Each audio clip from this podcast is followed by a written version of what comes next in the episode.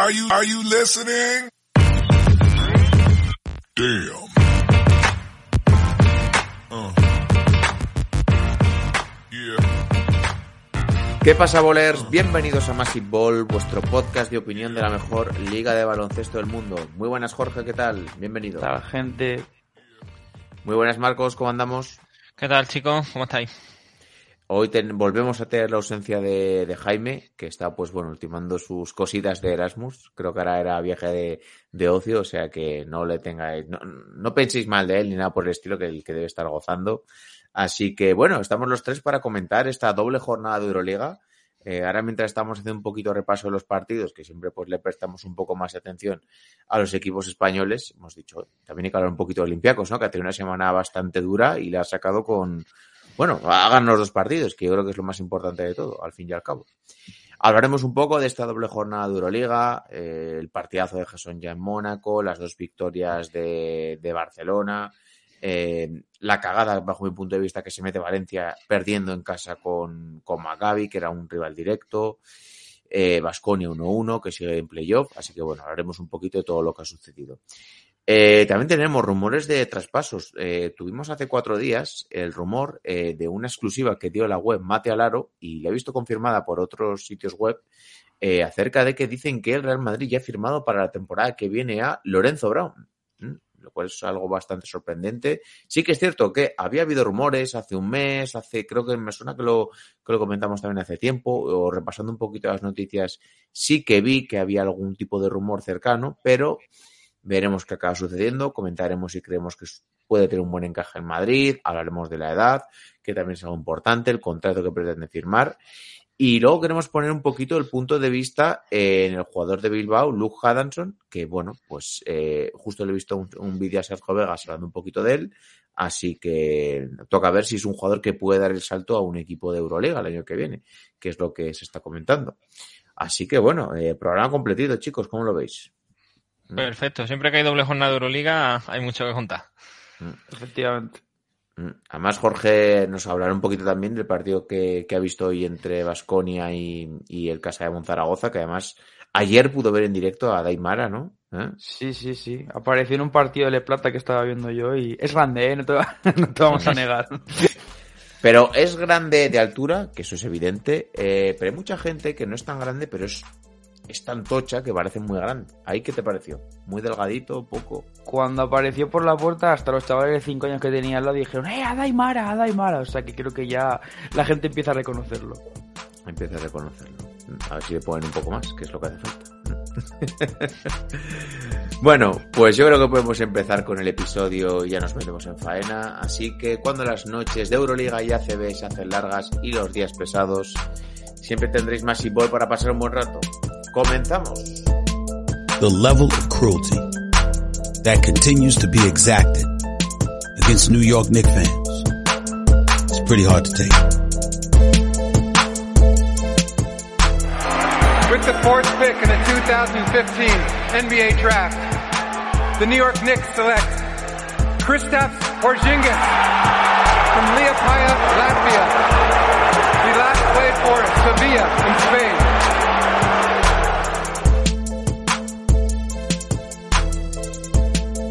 Much more can you stink?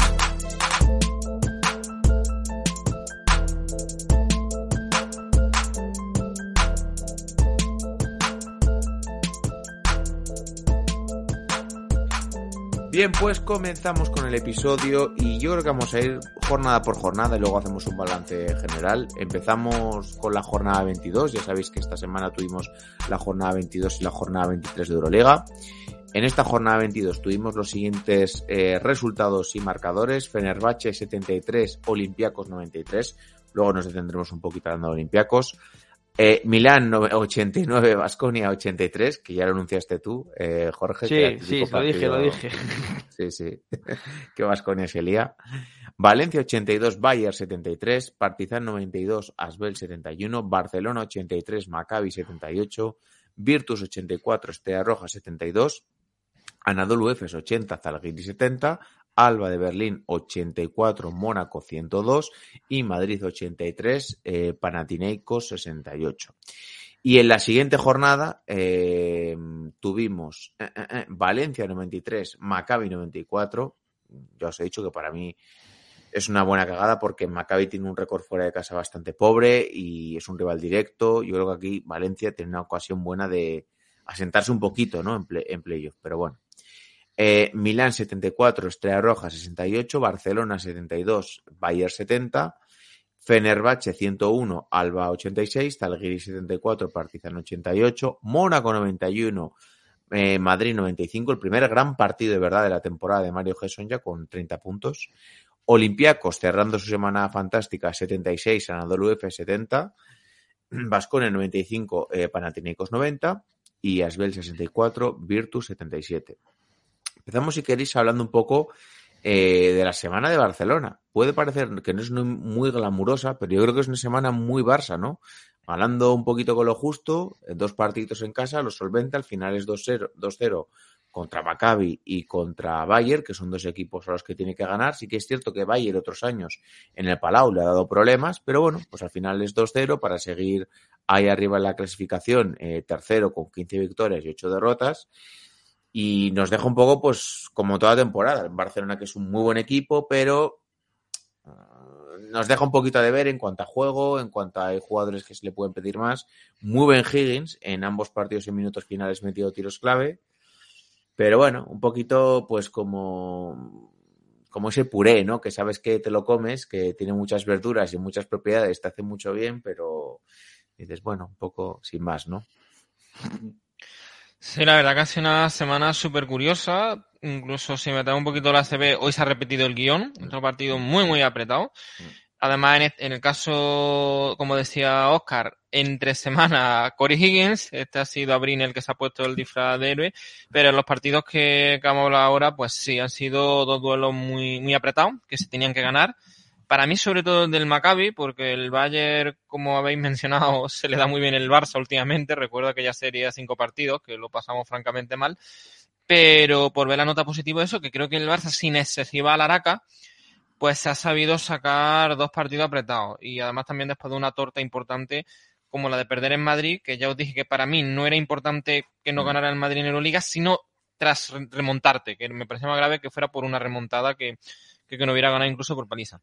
Y ahí he visto al Barcelona que se ha manejado un poquito mejor, sobre todo por el liderazgo de Higgins, que yo creo que es el que se echa al equipo a la espalda. Y me acordé de la canasta esa que le metió al Milan en semifinales hace dos años. Y bueno, es el hombre clave, ya lo dijimos al principio de estos podcasts de este año. Si el Barça quiere hacer algo en playoff, va a ser incluso por encima de Miroti, yo creo el que le van a ir las pelotas calientes y los momentos más, más tensos. No sé cómo lo veis vosotros. Jorge. Buena semana de Jokubaitis. Cuando el chaval lo hace bien, Sí, sí, vamos, sí, a, sí. vamos a darle los eh, props, vamos a darle los props, vamos a darle los props que le, que le corresponden.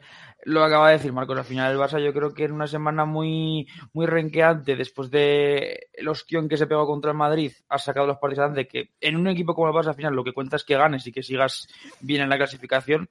Mm, Me empieza a aburrir la gente de Twitter, voy a empezar a bloquear ciertas palabras en Twitter ya porque no, no entiendo cómo eres del Barça del Madrid, no paras de ganar, jugando bien, jugando mal y solo te quejas de cómo juega el equipo. O sea, sí que es cierto que sigue sin ser un juego del Barça que es despampanante, pero vamos a ver, o sea...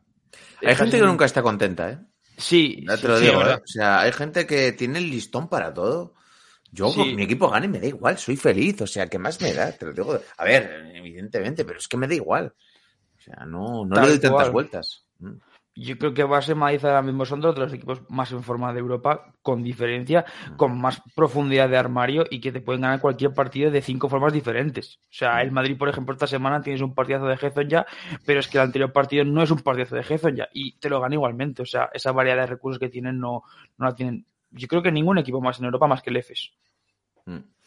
Eh, sí que es cierto que es eso. O sea, yo veo el Barcelona que hay momentos de partido que domina, momentos que le es superior, cuando Satoransky postea, eh, la Provítora tiene buenos momentos, tienes minutos finales con Higgins, evidentemente tienes Mirotic.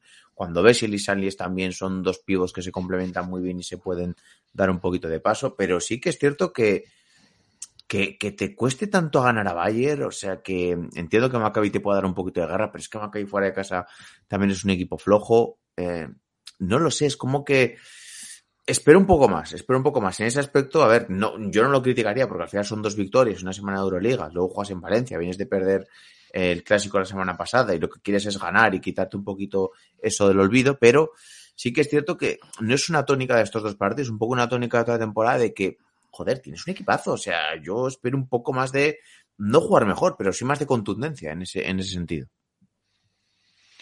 Sí, falta un poquito rematar o estar más como todo ha sido ya lo que estábamos diciendo. Los tres velados en el Palau se han decidido por detallitos. Lo que sí es verdad que tampoco puede ser casualidad que a los tres partidos se lo haya llevado el Barça. O sea que Mm. sí, lo que decía Jorge, que está demostrando tener más registro del que a veces pensamos. Lo que sí también es cierto es que no han sido partidos de relumbrón. Yo pude ver, he podido ver los tres del Barcelona de esta semana y no ha sido precisamente para enamorar, aunque sí me ha gustado, como ha dicho Jorge, Yokubaiti. Creo que al fin esta semana él ha estado bastante, bastante bien. Mejor de lo que veníamos últimamente, que estaba llegando a ser preocupante. Mm. Bueno, pues, pues vamos a pasar si queréis a otro equipo. Vamos a hablar de Valencia. Eh, Valencia gana en su primer partido de la semana a Bayern Múnich, bien, 82-73, y pierde en el partido de la, eh, eh, que es el partido que abre la segunda jornada de la semana contra Maccabi, 93-94. A mí, lo vuelvo a decir lo mismo, es la tercera vez que lo repito, me parece una cagada porque el récord de eh, Maccabi fuera de casa es 3-10. Eh, ahora mismo están eh, igualados en victorias derrotas. Si esto tuviera supuesto, pues acabar esta doble jornada Euroliga en puestos de playoff y sacarle una victoria pues a, a Maccabi, a Zalgiris, dos a Efes, lo que me parecería bastante importante. Entonces, pues bueno, creo que es una oportunidad un poco perdida, ¿no? Sí, a mí ha habido dos partidos que me han dado mucho coraje y ahora imagino que Jorge también lo querrá comentar. Fue el Vasconia Milán, porque yo lo, lo marcaba como victoria, yo no- porque es que además el Vasconia se lo está curando mucho y se merece meter además una buena plaza. Y la del Valencia, lo que tú decías, Oscar, también me ha, me ha fastidiado mucho porque para mí creo que el Maccabi es muy, muy vulnerable cuando visitante. Y no hemos aprovechado ahí esa bala y para tener los cuatro equipos españoles han sido dos derrotas que me han fastidiado bastante porque además no entraban en, en mi quiniela. Y el Maccabi a mí me sorprendió porque yo pensaba que el Valencia se lo llevaba. Mm. Eh, Jorge, esto un poquito de cara a Copa del Rey, que ya la tenemos en dos semanas. ¿Crees que puede venirle bien a Valencia? ¿Mal? Sí que estamos viendo un poquito más de Sanon Evans, ¿no? El otro día tuvo algún buen momento, o sea, no sé, está recuperando también piezas por ahí. He oído también quejas porque se estaba jugando mejor sin Dublevich también. O sea, el principio de Va- Valencia contra Maccabi fue espectacular. O sea, Valencia llevaba como cuatro partidos seguidos que eran un, un auténtico rodillo. Al descanso me parece que se van con 53 puntos y una sensación de que el partido era imposible que el Valencia lo perdiera porque es que estaban todos los jugadores enchufadísimos. Jared Harper parecía Superman haciendo mates con metro 78. O sea, era, era espectacular. Luego, de repente, en el tercer cuarto, Wade Baldwin se puso la capa de superhéroe Mm. Jugador que sabemos que es capaz de hacer esas exhibiciones en, en un cuarto, pero yo aún así pensaba que Valencia al final iba a tener ese, ese plus con el que se iba a poder llevar el partido, pero es que se tiraron cinco metros sin meter canasta, súper, no sé, desinflados, sin ideas, y reflejo de eso es la última jugada. O sea, para mí la última jugada del partido puedes hacérselo llegar a 50.000 personas, puedes hacer un montón de cosas y simplemente sacan al medio campo, la pasan al otro lado y se tiran un triple primero que le llega. O sea, para mí es una- un partido tirado que si, si yo fuera de Valencia estaría bastante, bastante cabreado porque, a ver, Vasconia sí que es cierto que pierde contra Milán en un partido que podría haber ganado, pero estás perdiendo fuera de casa contra, contra un equipo que al final, vale, sí, están jugando muy mal, pero coño, es el Milán y luego también le gana Estrella Roja el, el jueves. Tú estás perdiendo contra Maccabi, que es que Maccabi fuera de casa es, un, es una caricatura de lo que es en casa. Mm. Pues bueno, a ver si no se viene abajo el equipo. Es una derrota. Sí, que es cierto que estas de las que duelen, no es como si te viene Mm. un equipo del top 5, top 6 y te Claro. gana. Yo creo que esta duele porque es un equipo de tu liga, sabías que tenías una buena oportunidad de empezar a distanciarte y, y duele un poquito. Hmm. Jorge, Vasconia, semana de 1-1. Eh, sí que es cierto que la derrota en Milán duele, que estaba todo el mundo un poco prevenido. Pero bueno, pues al final pierdes fuera, ganas en casa. Bueno, es un poquito la, la cuenta esta de la media inglesa, ¿no? Sería Mm. empatar y, y ganar en casa, pero como el baloncesto, pues no hay empates. Eh, ¿Qué destacarías un poquito de la semana de Vasconia? Yo destacaría el fichaje de Max Heidegger. A mí me ha gustado bastante como un chaval que viene de la Liga Turca de jugar en un equipo de medio pelo, por así decirlo. Se acopla también a un equipo que ya llevaba un, ritmo alto como Vasconia. Obviamente no es Pierre Henry, pero aportó mucho en, los dos partidos, mucha seguridad en, el timón, que cuando no está Darius Thompson, pues es lo que más echaba de menos en Vasconia. el partido de contra Milán sí que me dolió pero realmente ya lo dije en el podcast pasado que al final Voigtman llevaba un 16% en triples y nos metió 5 triples. O sea, yo sabía que iba a ser el equipo aspirina de, de Milán, que luego de hecho el jueves también le pega un repaso a Estrella Roja, que aunque al final se cortaron las, las diferencias, estuvo muy bien. Y lo del partido contra Panathinaikos, pues es que el Panathinaikos, o sea, lo de Dwayne Bacon creo que es la cosa más bruta que he visto en directo en una cancha de baloncesto. Es que balón que coge, balón que se zumba, o sea, pero es espectacular. Le da igual cómo, le da igual que tenga tres encima, cuatro, o sea, no lo sé. Fue obsceno, o sea, Muy NBA, ellos- ¿no? eh, Muy ellos jugaban- NBA. Sí, sí. ellos jugaban mejor cuando no estaba él en pista, o sea, su juego coral era mucho mejor cuando estaba sentado y de hecho a poco remonta en el partido al final con Dwayne Bacon con, con cuatro faltas. Mm, Yo me acuerdo cuando estaba en el Mónaco era un poquito eso. Y es verdad que un tío espectacular, pero lo que he dicho Jorge, a veces yo, y creo que a este Mónaco le está viniendo mejor no tenerlo. Y puede ser un disparate porque es una locura de jugador. Mm. Pero pasa lo que ha dicho justamente Jorge. O sea, hay veces que estorba a la dinámica de un equipo. Suele pasar alguna notadora de este tipo. Sí, Sved, me acuerdo mucho de Por Sí. ejemplo, por Sí, ejemplo. sí.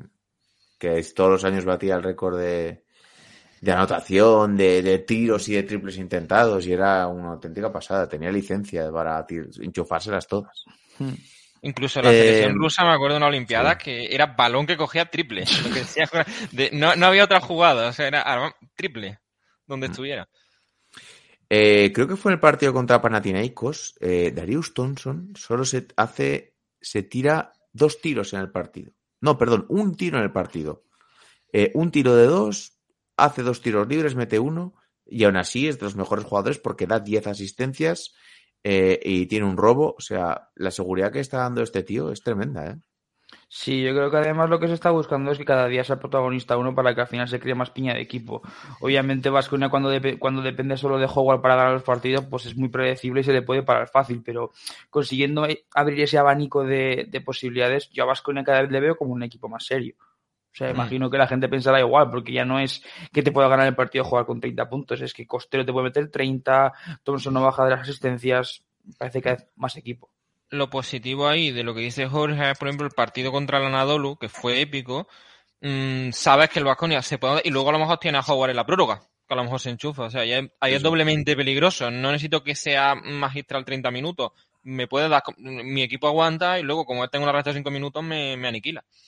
Sí, es como el día del clásico de, los- de último cuarto de Yul. O sea, que Por solo te es, falta ese, tipo de, ese tipo de equipo, exacto. A lo mejor Jules puede llevar 0 de 3 y llegamos Sí. al último cuarto y hace 5 de 5.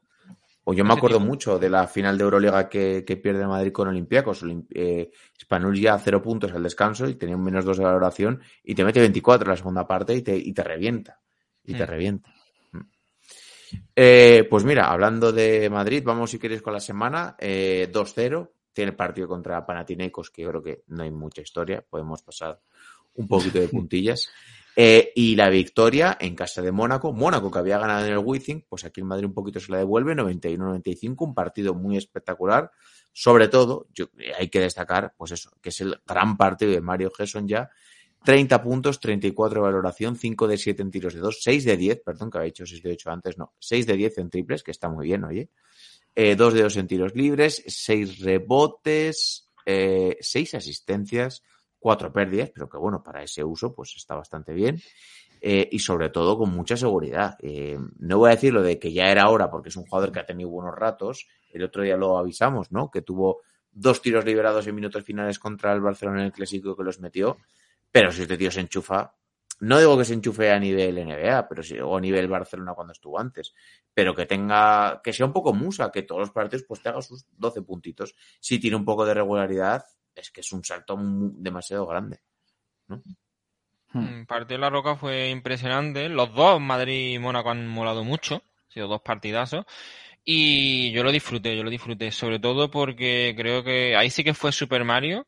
Porque es que metió además los decisivos, que a veces puede hacer un partidazo, pero a lo mejor son 30 puntos, tuviste una primera mitad. Es que fueron los instantes clave y cuando el Mónaco mejor estaba. Incluso lo que ha dicho Oscar, las cuatro pérdidas mm, se le perdonan porque arriesgó, o sea, porque luego muchas otras veces esos balones fueron súper positivos para compañeros que estaban libres. Me encantó, me encantó el Mónaco Madrid y lo, y lo ganó eso ya. Fueron dos equipazos, pero ganó su equipo porque es que fue una metralleta impresionante. Y yo creo que ahí sí que fue nivel el que vimos en el Barcelona, ¿eh? Sí le vi brotes verdes de que puede coger esa, esa rienda. Tu amigo Mike James, 23 puntos también, un poquito pues lo de siempre, Jorge. Sí. Pero buena victoria, ¿no? Sobre todo porque Madrid, pues en una semana acaba de ganar a dos equipos del top 6, que era algo que no había hecho un poquito en todo el año. Sí, Gezon ya está empeñado en ese partido donde Javi Nachus Mateo, ¿no? Porque al final, si te fijas en cómo mete los puntos Gezon ya o en qué situaciones los mete, realmente fueron todo unos contra unos o el triple ese que mete antes del descanso rango Stephen Curry con este back, Sí, o sea, eso ya es, vamos, una sobrada impresionante. Eso ya es, vamos, de cuando, cuando comentáis no saben ni, ni qué decir ya, vamos. A mí el Madrid me gustó, o sea, el Madrid me gustó. Creo que, que Mónaco es lo de siempre, es mucha intensidad, pero claro, cuando tienes un tío como Tavares, la intensidad no, no basta, tienes que tener otras cosas. O Cobo apareció en el segundo cuarto, que fue un poco el que, el que remontó el partido para ellos. Comentamos siempre que al final James es, es muy bueno, pero tiene que tener un base cerebral como, Sí. como Cobo para, para ayudarle y para que en estos partidos pues su equipo llegue. Y al final del partido, pues es que llegaron fundidos. A mí me, lo de Moneque, no sé si me acaba de encajar al 100%, en plan, creo que ha sido un fichaje que sí que les pegaba mucho a ellos, pero creo que Moneque no, no es tan jugador top como igual se piensan, aunque haya estado en la NBA. Yo creo igual es buen suplente. Que empiece por ahí, ¿no? Siendo un buen suplente. Porque Sí, que es cierto que, que te va a cubrir a la posición de alero bien, de alero a la pivo, depende cómo lo quieras poner. Pero sí, este- está el equipo demasiado bien ahora para que lo introduzcas en el quinteto titular. Mm. Es la sensación que me da. Creo que no, no, obviamente no nos paramos como hemos dicho, porque el bonito fue el partido de la Roca, pero que el Madrid no tiene que fue un paseo militar. O sea, el Madrid estuvo súper completo y vamos, fue insultante el dominio contra los griegos. Mm. Eh, pues vamos a hablar un poco también, porque merece la pena, de la gran semana que ha tenido Olympiacos. Olympiacos ganó en Estambul al Fenerbahce 73-93 por 20 puntos y ganó al Anadolu Efes eh, eh, eh, 76-70. Volvemos a lo mismo todas las semanas. Siento repetirme, pero es que yo creo que vamos a estar con esta situación mucho tiempo. Efes, pues bueno, sigue estando una victoria de playoff, eh, porque bueno, también se enfrentaban Maccabi y Valencia entre ellos y pues iba a estar ahí más o menos. Pero es que se las va a estar jugando todo el año. Y Olympiacos, pues bueno, dando la sensación de que también puede ir a Estambul y meter 90 puntos y el partido siguiente jugar a poquitos puntos y dejar en 70, en 70 puntos a la Efes teniendo buen registro, ¿no? Sí, son súper sólidos. Al Anadolu se le está atragantando mucho porque además creo que el Olympiacos no permitió estas cuentas que a veces hemos dicho, porque ellos son mucho de apretar el acelerador cuando quieren Mm. y creo que venían muy motivados porque lo habían ganado al Selgiris, que era rival directo, pero se encontró... yo pensaba que se iban a llevar el partido de Atenas, pero después de ver el primer cuarto, lo que, lo que tú has dicho, Oscar, el Olympiacos tiene mucho más registro a veces de los que nos pensamos. Su grada, menos más que la Final Four no en Atenas, porque si fuera en Atenas, ahí sí que ponía yo pasta a que no se le escapaba, porque en esa cancha ya vimos al Madrid pasarlo muy mal, el Anadolu lo sufrió un montón. Y otro partido engañoso, ¿eh? El marcador mm, se apretó, pero dominó mucho el Olympiaco, ¿eh? Mm. Igual estamos hablando, es- estamos hablando de Olympiacos, pero no nos la acabamos de creer. Pero ojito, que es que el otro día le ganó bien al Madrid, eh, gana también esta semana a Efes bien, que sabemos que es un poquito la prueba del algodón para saber cómo está también un equipo. Gana en casa de Fenerbahce, está siendo un equipo muy sólido. Jorge. A ver, a mí es que lo de EFES, venía hablando con mi hermano cuando veníamos del Basque y le decía, ves que hoy toca hablar en el podcast de, de EFES y, y- y para mí es casi como que EFES ya está acabando su propia tumba de que ya, ¿cuántas oportunidades más le vamos a dar a EFES, no? O sea, ha sido una semana horrible. Y me decía mi hermano, ya, pero es que sabes perfectamente que estos tíos pueden ganar todos los partidos que quedan de aquí hasta final de temporada. Mm. Y que tampoco te sorprenderías de que lo ganen. Entonces, es que es una semana más volviendo a lo mismo. O sea, creo que hasta que no sea matemáticamente imposible que EFES no entre en playoff, o sea, EFES tiene que estar dentro sí o sí, porque es que son el único equipo de toda la liga que puede ganar a cualquiera. O sea, a cualquiera y en cualquier sitio, en cualquier cancha. Es Mm. que no, y para reseñar en, en Olympiacos que ganaron sin costas es Lucas, aparición estelar de Michalis Lounchis, que en rueda de prensa intentó elogiar la Taman y tampoco sabía ni cómo se decía, pero vamos, base suplente que no había jugado hasta ahora, creo, apenas minutos y 13.7 rebotes, 18 valoración. Mm. Claro, es que con esto vamos a seguir toda la temporada. Estamos ahora en la jornada 23, eh, son 34, pues eso, nos quedan 11 jornadas. Sí, es muchísimo. Lo que pasa es que yo sí, veo alguna pequeña diferencia. Yo, yo también creo que al final se van a terminar metiendo y van a hacer el coco para cualquiera. Pero sí que es verdad que, por ejemplo, cuando ellos fueron sus campeones, les pasa lo del coronavirus, cuando eran el mejor equipo de largo, y ahí sí tienen una Euroliga donde juegan a eso, pero creo que incluso les vino bien porque llevan dos años a máximo nivel y necesitaron empezar más flojo, pero no llegaron a estar tan descolgados. Y el equipo necesitaba el año pasado un poquito igual, pero nunca lo he visto tan dramático y a veces pienso que un estudiante súper brillante, pero que no toca un libro y claro, a lo mejor le da para el cinquillo, pero lo que ellos creen es sobresaliente. No sé, también por los tipos de rivales que hay, porque cuando tú vayas a querer un Real Madrid o un Olympiacos que llevan haciendo de verdad esta Euroliga no van a estar en forma para plantarte cara, no sé. A veces tengo, tengo dudas, lo que dice Yo me niego a pensar que se vaya a quedar fuera, porque a veces tiene un equipazo. Pero ya no las tengo todas conmigo, ¿eh? Bueno, pues próxima jornada, 9 de febrero, F Real Madrid. Ahí va, hay mucho, corta. Es que para el Madrid perder ahí sería, a ver, pues va a tratar de competir y ganar, pero sería lógico perder en casa del EFES. Pero es que va a depender un poco de la actitud que, con la que salga el EFES, evidentemente, que imagino que contra el Madrid y Barça salen muy motivados y además en casa, pero como el Madrid de por hacer la gracia. Pues ya serían dos partidos. Si tus rivales ganan, ya serían dos partidos. Bueno, y Eh, no sé. Y esta que- semana que el, empezar a mirar eh, basquetaverajes, ¿eh? O sea, el sí, partido, sí. el partido de esta semana contra Zalgiris, no sé si lo visteis. Sí, O sea, el, el resultado final parece 80-70, en plan regalado para Totalmente, Efes. A falta de minuto 10 segundos, Zalgiris tenía bola para empatar el partido. estuvo ahí, totalmente. Con una ahí. exhibición de, de Brad Davis que en Valle no sabía ni por dónde le pegaba el viento y Zalgiris a punto de pegar la campanada. Pasa que luego, pues robo triple, robo mate y el partido parece que había sido un, un paseo, pero realmente eh, a punto de 0-2 una semana. En lo absoluto. Y ahora, en el caso muy difícil que se quedaban fuera, Jorge lo ha mencionado alguna vez, va a ser histórico de el desperdicio que han hecho de Vasily Misi, que está jugando modo Dios, pero es que pues, es la pena que un equipo que Y tiene ese rendimiento no está aprovechando. Clyburn Claro, está jugando muy sí, bien, sí. o sea, ah, te has quitado a Polonara, o sea, es que es, es que es que es una barbaridad de equipo, una barbaridad de jugadores, pero bueno. Total. Esto vamos a estar en el alambre toda la temporada hasta que llegue playoff y veamos si se clasifican o no se clasifican y luego a quién les toca y contra quién les toca. Claro, es que imaginemos que sean octavos. Es que eso le puede cambiar la vida al equipo que de No, primero. no, eh, yo hay que ganar Olympiacos todo lo que quiera. no lo quiero. O sea, no lo quiero.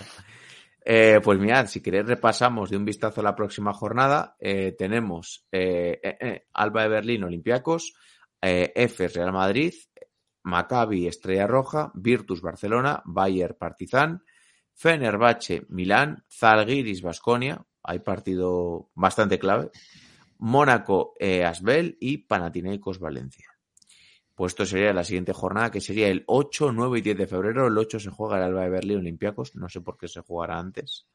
Pero bueno, ahí lo, ahí lo tendremos.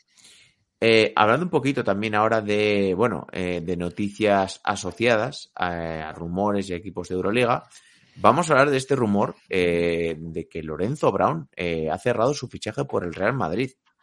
Leo por aquí la exclusiva que la dan desde la web Mate Alaro y voy a leer textualmente. Exclusiva, Lorenzo Brown, primer refuerzo del Real Madrid 2023-2024. Eh, esto escrito el 31 de enero. Eh, el Real Madrid ata un base top de cara a la temporada 2023-2024 con la firma de un precontrato con Lorenzo Brown aprovechando su viaje a Barcelona. El Real Madrid está en plena temporada luchando por todo, pero no deja de pensar en la próxima temporada y tiene claro que eh, necesita reforzar la posición de base. Es por ello que podemos informaros en exclusiva de que el jugador de Maccabi Tel Aviv, Lorenzo Brown, ha firmado un precontrato con el Real Madrid que lo unirá durante las próximas dos temporadas con el equipo. Su nombre ya había soñado incluso para esta temporada, pero en el momento acabará el año con el equipo israelí. El Real Madrid ha aprovechado el viaje del jugador a España para firmar un precontrato que se llegará a final de temporada con la incorporación por dos años del jugador nacionalizado español. Según eh, nuestra fuente, el montante asciende a 1,2 millones por temporada y convertirá a Lorenzo Brown en el base titular del equipo ante las posibles bajas de William Go, Sergio Rodríguez y eh, Carlos Alocén, que pues acaban contrato este año. Eh, y dicen, bueno, aquí está el otro punto. ¿Quién sabe si esta puede ser la llave que eh, lleve a que, para que Campazzo no regrese al club blanco o se sigue pensando en una pareja de bases que incluya a Campazzo y a Lorenzo Bravo? Lo primero, vamos por partes. Eh, Mate Alaro sí que es cierto que es una web que ha dado alguna información acertado. Evidente, esto es como todo, pues a ellos le llega una información, luego pues se cumplirá o no se cumplirá. Acertaron con lo de Cornelí, han dado otras informaciones que no han acertado, pero bueno, damos un poquito aquí la fuente. ¿Os lo creéis? ¿No os lo creéis? A mí no me resultaría extraño que el Madrid pues quisiera fichar a un... Es, no es, es, es, es comunitario, pero no cuenta como nacional. Esto se lo he leído a José Manuel Puertas. Eh, ¿Os lo creéis? No sé qué, qué pueda llegar. Ah, Jorge, sí, que sí, quiera, o sea, eh, el que quiera, ¿eh? El- yo, me lo yo me lo creo, pero para mí Lorenzo Brown no es fichaje para el Madrid. O sea, lo es dije otra el, cosa. el día que salió la noticia, yo para mí no es fichaje para el Madrid porque creo que el Madrid tiene que buscar otro tipo de bases. O sea, yo creo que Lo- Lorenzo Brown está muy bien en el Maccabi donde está, porque eso, como he dicho yo, es una casa de putas y el tío puede hacer lo que quiera y puede desarrollar su juego. Creo que el Madrid es un sitio en el que no va a tener tanto balón, tiene que buscar otras opciones y que Lorenzo Brown igual no es ese, ese tipo de jugador, pero que pueda ir, me lo creo. O sea, me lo creo. Y 1.2 millones con, los, con la pasta que se está pagando en Madrid me parece hasta barato para un jugador de ese calibre. Marcos. Sí, a mí también me sorprende el precio. Yo lo veo muy bien de relación calidad-precio. Ese fichaje cuadra eh, el que hayan aprovechado el viaje a Barcelona. Pienso que le tiene que interesar mucho porque aquí parece que le meten mucha caña al Maccabi. A mí el Maccabi es un equipo que tradicionalmente me ha gustado mucho, de verdad. Pero es que este Maccabi no me gusta nada. O sea, me parece un juego súper anárquico y que no tiene nada que ver con otros equipos amarillos que me han gustado mucho. Y a él yo creo que lo disfrutaría. Me resulta extraño, o sea, yo creo que podría encajar en otro tipo de Madrid. En este Madrid a lo mejor habría que hacer algún ajuste, pero bueno, puede que lo tengan pensado.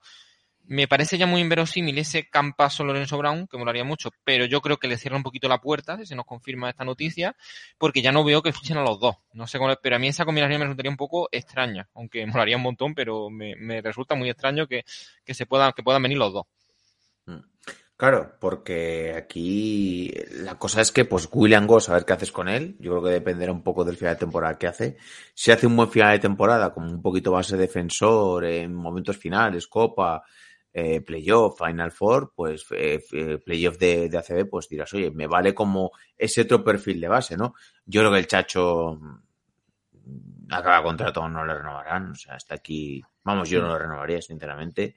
Y Carlos Locen yo lo cedería porque el chaval está lesionado, si no, no tengo perspectivas de que se pueda hacer un hueco ahora mismo en el equipo, sinceramente. Yo le, le cedería para que pudiera un poquito pues seguir jugando, que es lo que necesita el chaval, jugar.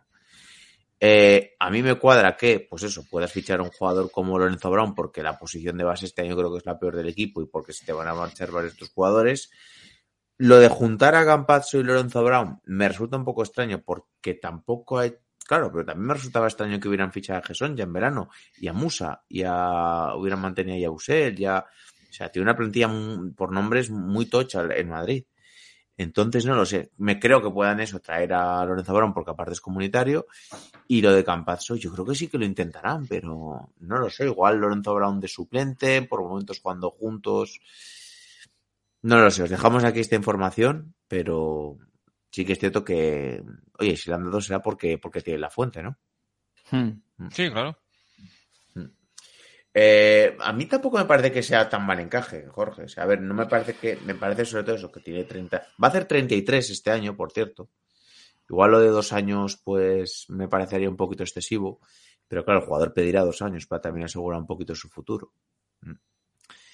Pero bueno, no sé, es como, si está el Chacho jugando ahora, ¿por qué no va a jugar Alonso Brown?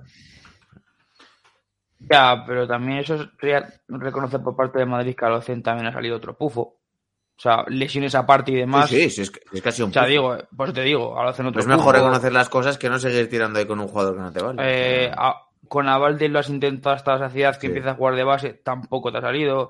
Has traído al Chacho porque, ¿cómo es el refrán ese de más vale viejo conocido que nuevo por conocer? Pues Mm. eso, el Chacho con 36 palos tiene ya, el Chacho parece, ¿no? 35. Sí, sí, sí, sí. O sea, es gente Sí. que ya está, bueno, vamos. Sergio Rodríguez vino de hacer año pasado unas finales muy buenas en la Liga Italiana. A ver, ¿eh? que, claro, incluso, a ver, entre Que yo no lo hubiera traído. Que yo no lo hubiera Claro. traído. eh, Hay algunos compases y en algún momento del Madrid donde incluso te deslumbra. El problema es cuando, por ejemplo, acordáis cuando se emparejó con Satoransky. Hay algunos momentos de base físico, que es lo que se va a encontrar en Europa, que es donde él ya no, no puede ser el chacho que vimos en el primer Madrid de Lazo o en el Madrid del Sesca, por ejemplo. que Mm. era donde él podía, yo creo que era sí que lo, ha yo me acuerdo ese partido, por ejemplo, con Satoraski fue espectacular, ¿no? Que yo creo que es cuando más se encendieron la alarma y de que el Madrid necesitaba reforzar esa posición. Lo de Alonso, lo que ha dicho Jorge, molestias físicas al margen, no ha cuadrado, no, no ha encajado. Creo que a Vale tampoco. Y que, bueno, está bien. Yo creo que el Madrid hace una cosa muy positiva que es lo que ha dicho Oscar, no perpetuarse, que a veces a los equipos le ocurre. Mm, Te encastillas en tres o cuatro puestos clave y a lo mejor ahora lo que tienes que hacer es mover un poquito, agitar la costelera. Pero es que eres el Madrid, o sea, tienes que fichar a, lo mejor que puedas en cada posición para hacer el mejor equipo que puedas. Y yo creo que Lorenzo Brown es lo mejor que el Madrid va a poder fichar este año. Es lo que pienso, vamos, o sea. Es que a mí Nigel Williams Goss realmente me parece un jugador muy válido para el Madrid y que puede dar mucho más de lo que está dando. Y a mí me parece buen base porque es diferente a lo que tienes. O sea, Sí. yo no me desprendería de él. Pero también es cierto que tuvo la lesión, que no acabó de rendir.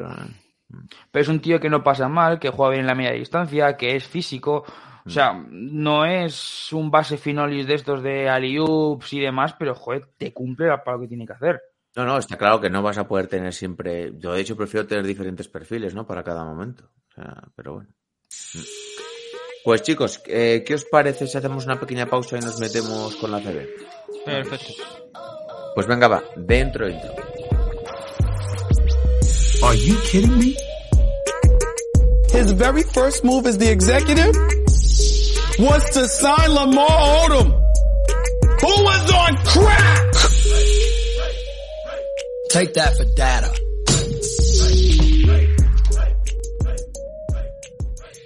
Continuamos con el episodio, nos metemos en ACB. eh, quedan dos resultados porque estamos grabando esto a las 8 del domingo. El Madrid con Tenerife han empezado a jugar a las seis y media y yo creo que pues para final del episodio igual ya tenemos el partido finalizado. De momento damos los que sabemos seguros. Juventud 73, Manresa 65, Betis 84, UCAN 70, Murcia 71, Obradoiro 77, Bilbao 64, Gran Canaria 88, Unicaja 70, Río Brogan 92, Girona 70, Barcelona 81, Valencia 75 y Basconia 91, Casa de Zaragoza 79. Vamos a meternos, si queréis, primero con el partido de esta mañana, que lo has visto, Marcos, eh, la Sí. victoria de Barcelona con Valencia. Es un poquito más de lo mismo, ¿no? Lo que hemos comentado antes, ¿no? Total, un partidazo. La primera mitad del Valencia ha sido excelente. Me ha gustado muchísimo cómo lo ha planteado Mumbrú. Al Barça le ha costado muchísimo arrancar. El juego interior Taronja funcionaba de maravilla. Pero igual que haciendo el paralelismo con los partidos de Euroliga, poquito a poco se han ido recobrando. La probita la ha tenido en algún momento increíble, con triple decisivo. Y aquí lo que yo pensaba que se lo llevaba el Valencia porque no estaba Higgins, que también lo- lo- era una de las cosas que yo creo que se notaban mucho, pero ha sido un momento bastante curioso, no sé si lo habéis podido verlo, cuando Abrines se ha tirado el triple S, que ya sé que se le estaba diciendo que no, y luego le ha cambiado la cara, porque a verdad que ha sido un poquito disparate que se haya tirado el triple, porque a lo mejor lo que interesaba era apurar la posesión, porque el, el Valencia estaba bien en los tiros libres, tenía muchas chances todavía, y bueno, pero le ha salido fenomenal al final, y es un partido muy, muy divertido de ver. Yo creo que la gente que no sea ni del Valencia ni del Barça se lo habrán pasado pipa viéndolo. Eh, cambiamos un poquito de tercio, Jorge. Eh, ¿Has podido ver en directo a Deimara? Eh, ¿Qué es lo que más te voy a preguntar? Aparte de, de, bueno, de la victoria de Vasconia, que también es importante. Pero ¿qué sensación está dado el chico? Estoy a punto de pedir una foto para ti y un autógrafo el sábado cuando le vi. Pasa que No, se le, no se le ve tan, se le ve tan, tan joven y tan, y tan tierno que te daba hasta, hasta respeto acercarte a él, la verdad. Yo lo que he visto hoy, o sea, me acuerdo que otro día estuvimos hablando porque habías estado con los chicos estos del show del básquet que Ujú. decían que, que había que tener paciencia con Nada y Mara, que había que cumplir los plazos y demás. Yo pienso como tú, después de ver el partido de hoy, o sea, yo es que todo lo que no sea que Adaimara juegue 30 minutos con el Zaragoza me parece un, un bochorno, o sea, porque Linason, eh, sea todo lo que tú quieras, pero es un jugador de un perfil muy parecido y que si a Adaimara le metes los balones que le metes a, a Linason, va a acabar haciendo exactamente lo mismo. O sea, el Zaragoza es probablemente el, el peor equipo que yo haya visto pasar por el Buesa esta temporada, peor incluso que el, que el Betis. Creo que el único faro al que se pueden agarrar es a, a Howard San Ross y a Justinian, eh, se llama Justinian Jessup, me parece. Y creo que no sacar más partido de Adaimara sería un, un error catastrófico porque es que este chico sí o sí dos tres años va a estar en la NBA. O sea, Justinian Jesup. Eso es, Jesup, eso no sé es. Que es un, un poco el- el- los jugadores que tiran del carro, porque es que el resto, o sea, no hay nada de dónde sacar. Es que al final yo veo un poco los números que hace, veo un poco, me fijo un poco en lo que suele hacer. Hoy 11 minutos, 8 puntos, 4 rebotes. 4 de 7 en tiros de 2. Bueno, pues Y los que ha fallado han sido tiros que al final han sido de final de posesión, que ha tenido que tirar de media distancia y que no ha tenido suerte, pero ha metido un par de alius buenos, mates de debajo del aro, un, un par de bandejas que ha hecho bien. O sea, al final el partido está muy bien. Tenía detrás aficionados yo del, del Zaragoza y les ilusionaba un montón cada vez que salía y cada vez que jugaba. O sea, al final yo creo que cuando tu equipo va tan mal como va el Zaragoza, claro, es que, es que por lo menos es un, es un rayo de luz para la afición y para, y para la ciudad que un jugador así pueda salir de tu club. O sea, Y es que vuelvo a lo mismo, no es decir, no, vamos a poner la presión delante de él. Cago en la leche, que este tío ya tiene presión, o sea, que ya tiene presión. O sea, ¿qué quieres? ¿Descender? ¿Qué quieres? De- ¿Descender y no haber utilizado la bala de desarrollar a este chaval? ¿Que se te va a ir? Es que se te va a ir. hmm. Por es que no lo entiendo, no entiendo el, el, el planteamiento que hay con este jugador, pero bueno. Eh, Madrid, por cierto, parece que va a ganar, ¿no? Según tengo. Sí, tenía un buen colchón antes de que empezáramos a grabar. Vale, es que no sé por qué ahora no me sale el resultado en. en- a ver, a ver. Acaba de terminar 11 arriba Madrid, 88-77. Acaba de terminar, vale, pues mira, perfecto. Que bueno, eso, otro buen partido de Heidegger que lo está haciendo bastante bien. Parece un jugador bastante regular, le has comentado antes, pero en Liga Sí. aquí también hoy ha metido 13 puntitos, ¿no? O 12. Sí, otra exhibición más de Papá Howard que al final, bueno, pues que ya no se acaban los adjetivos. Es un jugador único que ha pasado, vamos, yo no, no recuerdo nada igual. O sea, he dejado en mi Instagram el vídeo de Howard de partido, lo he dejado también en Basconia. Parece, hace fácil meter 30 puntos en un partido de ACB. No sé, es indescriptible. Los aficionados de Zaragoza flipaban en colores, ¿eh? O sea, yo creo que muchos habrán venido aparte para ver al Zaragoza, para ver a Marcos jugar, porque es que es, que es una locura. Mm. Es un disparate, es una locura de jugador. Cuando tiene esos días, es que la ACB es, es un alien, vamos, poder ver eso. Es que son 30 puntos, pero como si fueran rosquillas, ¿eh? Sí, sí, sí, porque ha metido 5 y 10 en triple porque al final se ha, se ha jugado algunas que eran, vamos, estratosféricas ya, pero si solo tira los tiros que tiene que tirar, los porcentajes serían escandalosos. O sea, andaría por encima del 50% en todos los partidos. Sí, es que hoy ha forzado algunas mucho, pero las que está bien es muy raro que falle. Mm. Eh, repasamos un segundito la clasificación. Eh, está Madrid primero con 16-3, igualada a Barcelona con 16-3. Tercero Vasconia 15-4, cuarto Tenerife 14-4, quinto Unicaja 13-6. Después empatados con 12-7 tenemos sextos y séptimos a Gran Canaria y Juventud.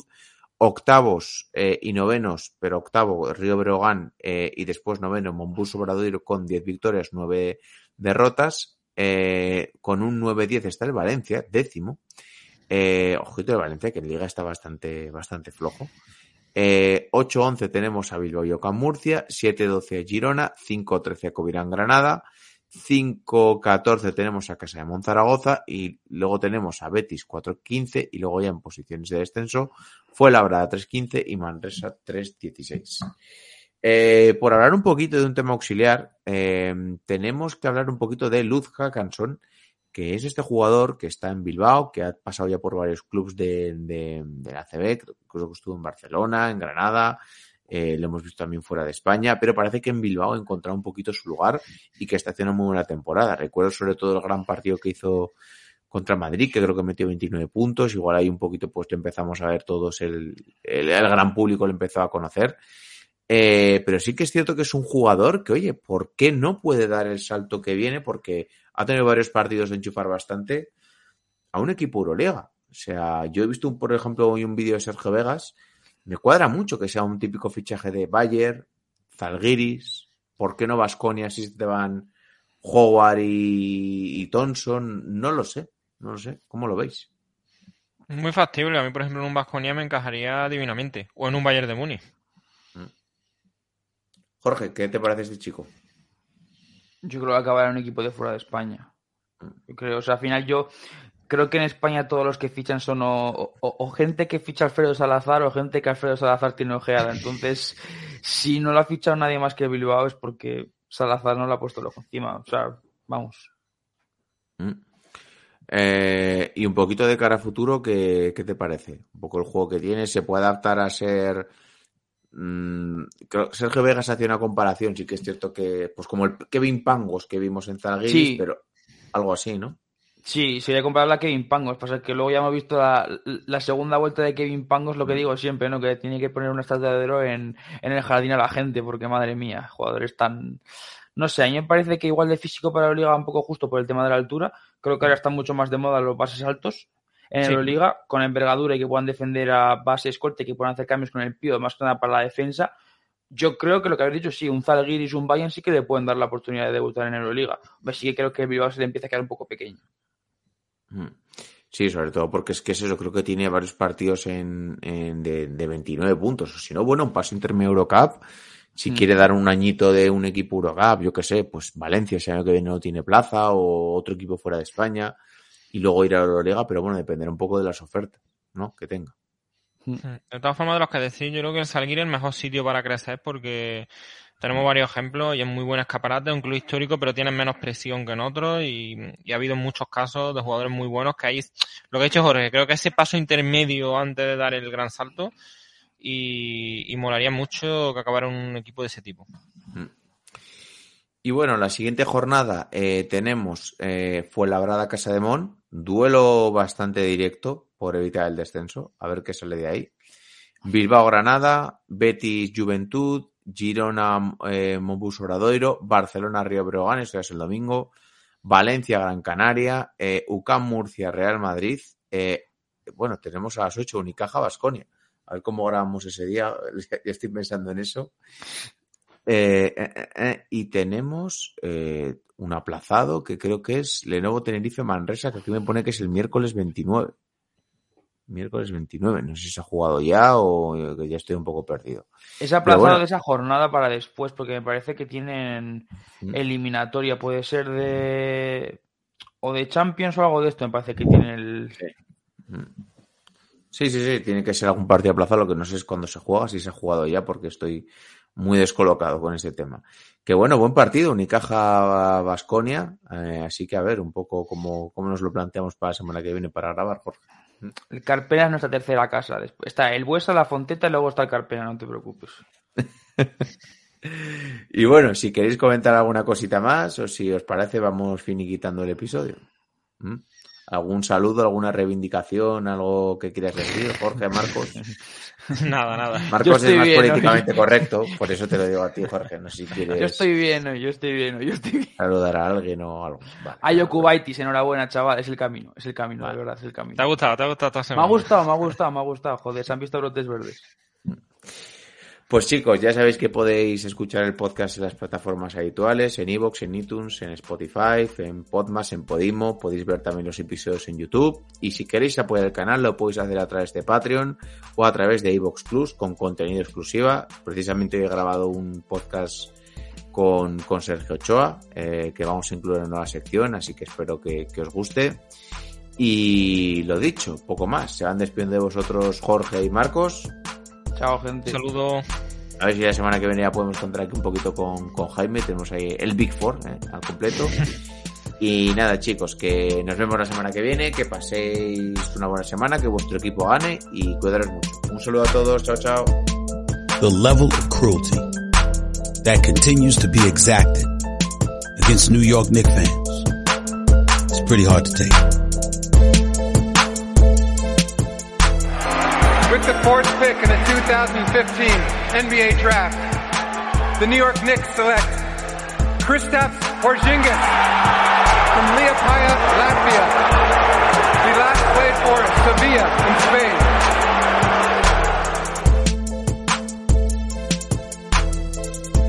How much more can you stink?